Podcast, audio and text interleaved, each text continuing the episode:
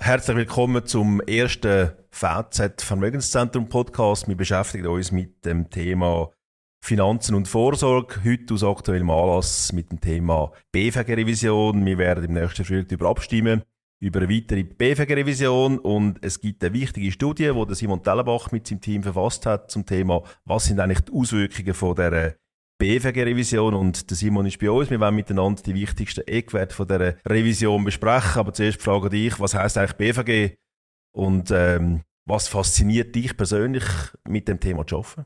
Ja, hallo Stefan. Ähm, das Schweizer Vorsorgesystem basiert auf drei Säulen. Das BVG ist die zweite Säule und verfolgt zwei unterschiedliche Ziele. Einerseits sind Invaliden- und Todesfallleistungen versichert und andererseits spart man fürs Alter vor. Und das Kapital, das man angespart hat, kann man dann später in Rente oder in Kapitalform beziehen. Jetzt hast du noch die Frage beantwortet, was dich fasziniert am BVG. Du machst das beruflich den ganzen Tag, bist auch Bereichsverantwortlicher und eben schaffst schon Studios. Was interessiert dich persönlich am BVG? Ich finde es ein sehr spannendes Thema, weil es vereint nämlich Vorsorge, Versicherungen und Anlagen sowie auch Steuern. Also es ist sehr vielfältig, es ist aber auch komplex. Und das sind die Punkte, die mich sehr faszinieren an dem Thema. Und komplex ist auch die äh, ganze äh, Revision von der Pensionskasse von dem BVG. Wir wollen es mal anschauen. Das ist die äh, zweite Revision, glaube ich, nach 1995, 85, Entschuldigung, wo man jetzt wirklich angeht. Die beiden Räte sind drüber. Jetzt hat es aber ein Referendum gegeben. Ja, warum soll das BVG überhaupt jetzt schon wieder revidiert werden? Das muss man sich mal vorstellen. Das Gesetz ist im 85 in Kraft getreten und erst 20 Jahre später, im 06, revidiert worden. Und seitdem hat es keine grössere Gesetzesänderungen oder Anpassungen gegeben. Und im 17. hat man über die Altersvorsorge 2020 abgestimmt, wo an der Urne abgelehnt worden ist. Und jetzt mit der BVG-Reform möchte man drei Herausforderungen angehen. Und zwar die längere Lebenserwartung. Die Menschen leben immer länger in der Schweiz. Äh, die bessere Versicherung von Teilzeitmitarbeitenden und die Steigerung von der Attraktivität von alten oder älteren Mitarbeitenden im Arbeitsmarkt.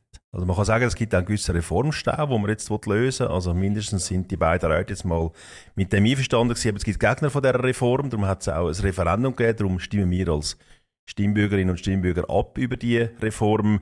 Und Gegner von dieser Reform sagen insbesondere, unsere Renten werden sinken. Stimmt das?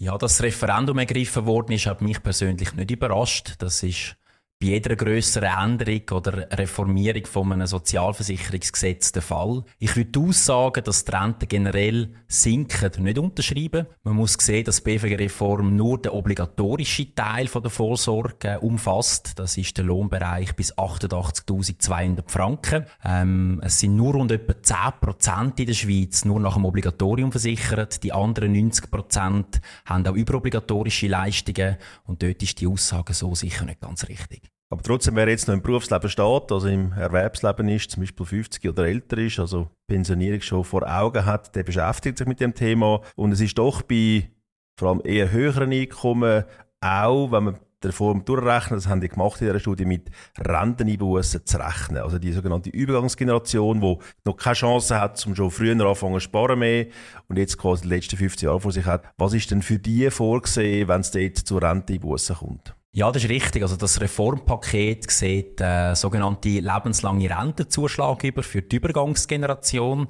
Und zu der Übergangsgeneration gehören die ersten 15 Jahrgänge, die nach der BVG-Reform pensioniert werden, also Versicherte ab Alter 50.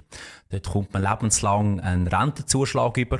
Der ist aber abhängig davon, wie viel Guthaben das man in der Pensionskasse drin hat. Für die Leute mit sehr wenig Guthaben kommt man einen vollen Zuschlag über und aber eine gewisse Summe hat man gar keinen Anspruch mehr auf einen Zuschlag. Also da ist etwas sehr Komplexes. Man versucht da den Übergang zu finanzieren. Wir haben in der Studie eigentlich sehr schöne Beispiele, also mehrere Tabellen. Es hat mich äh, interessant zu sehen, was passiert genau in welchem Alter. Das kann man da nachlesen in dieser Studie, äh, was genau mit der Ausfinanzierung von dieser Übergangsgeneration passiert. Ist zum einen ein bisschen eine Gießkannengeschichte, äh, auf der anderen Seite begrenzt.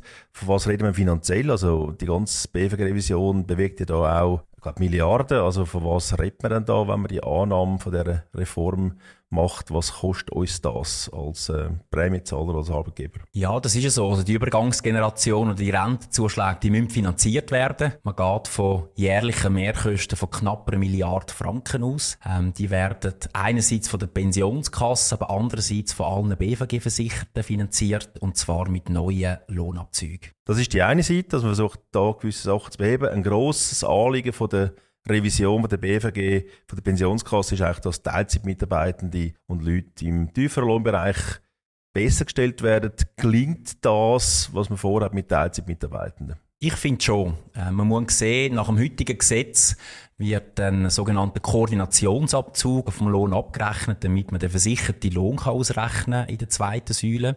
Das ist ein fixer Betrag. Ich finde, man in der Studie sehr ein gutes Beispiel gemacht mit einem Teilzeitmitarbeitenden, der rund 30.000 Franken pro Jahr verdient. Der hat nach dem heutigen Gesetz rund 4'500 Franken in der zweiten Säule versichert und nach der Reform wären es ganze 24'000 Franken, also deutlich höherer versicherter Lohn, das heisst auch höhere Beiträge und am Schluss heisst das auch eine höhere Altersvorsorge. Ja, das habe ich gesehen, Tabella. Es gibt zum Teil eben bis zu Verdoppelungen von diesen Altersrenten, die bisher eigentlich fast nicht existiert haben. Also da wird sicher ein altes Postulat eingelöst, dass man Teilzeitmitarbeitende äh, besser versichert. Das ist sicher ein Aspekt, der wichtig ist in dieser Reform. Noch ein Schlusspunkt vielleicht zum Thema Altersgutschriften. Man sagt ja oft, dass äh, die BVG-Reform auch wichtig ist, dass man die älteren Mitarbeitenden, wie ich zum Beispiel, dass die in der Sozialversicherung nicht so teuer werden und man versucht das zu lösen.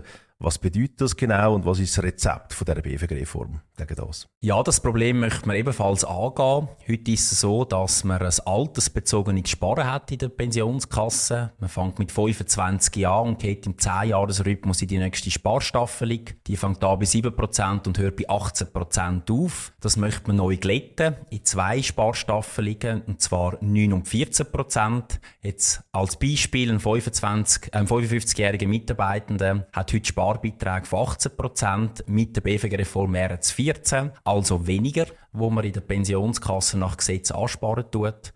Oder anders ausgedrückt, man hat eine tiefere Lohnnebenkosten und möchte eben genau die Mitarbeitenden ein bisschen attraktiver machen am Arbeitsmarkt. Dafür tut man in frühen, jüngeren Jahren mehr sparen. Das heisst, am Schluss hat eigentlich gleich viel oder mehr in der Altersvorsorge vorhanden sein, wenn man dann die ganzen 40 Jahre gespart hat im BFG. Das wäre, glaube ich, die Punkte. Wir können es zusammenfassen. Also, das ist auch da in dieser Studie sehr, sehr schön gemacht. Also, die wichtigsten Punkte von der Reform sind, dass man, äh, die zunehmende Lebenserwartung muss können, will, können abbilden mit dem Thema äh, korrekte Rentenumwandlungssätze. Man hat Übergangsgenerationsfinanzierung und sicher ein grosses Thema Niedriglohn und Teilzeitmitarbeitende besser stellen. Das ist sicher etwas, was in dieser Reform sehr schön vorkommt und das hat sich auch in dieser Studie, die ich gemacht habe, sehr schön gezeigt. Also ich habe jetzt erstmal wirklich übersichtlich die Beispiele gesehen, verschiedene Altersgruppen, verschiedene äh, Alter an dieser Reform ist es dann schwierig gewesen, die Studie zu erstellen. Also ich habe jetzt noch nie so eine Studie gesehen. Äh, ich glaube, wir sind die Ersten, die jetzt das mal wirklich können zusammenfassen können. Was ist die Komplexität gewesen zum Erarbeiten von dieser Studie? Es ist sicher sehr aufwendig gewesen. Also vor allem ähm, die Auswirkungen der einzelnen Altersklassen auszurechnen und auch in den verschiedenen Lohnniveaus. Da haben wir einiges an Berechnungen müssen machen und haben versucht, die repräsentativen Berechnungen rauszupicken und in der Studie darzustellen, sodass sich der Leser hoffentlich in einer von diesen Beispielen wiedererkennt kennt und so sich ein genaues Bild kann machen kann, was die BVG-Reform für die Person persönlich selber bedeutet. Und was ist jetzt deine Empfehlung für unsere Stimmbürgerinnen und Stimmbürger? Wie soll man sich verhalten hinsichtlich der Abstimmung? Ja, ich empfehle, sich zu informieren. Unsere Studie sollte einen Beitrag dazu leisten. Ich finde, wenn man sie durchliest, hat man ein sehr genaues Bild, was mit der BVG-Reform auf einen zukommt. Und man kann sich hoffentlich auch ähm, dazu zu einem Entscheid bringen, ob man ein Ja oder ein Nein im Frühjahr vom nächsten Jahr in die Tonne möchte legen.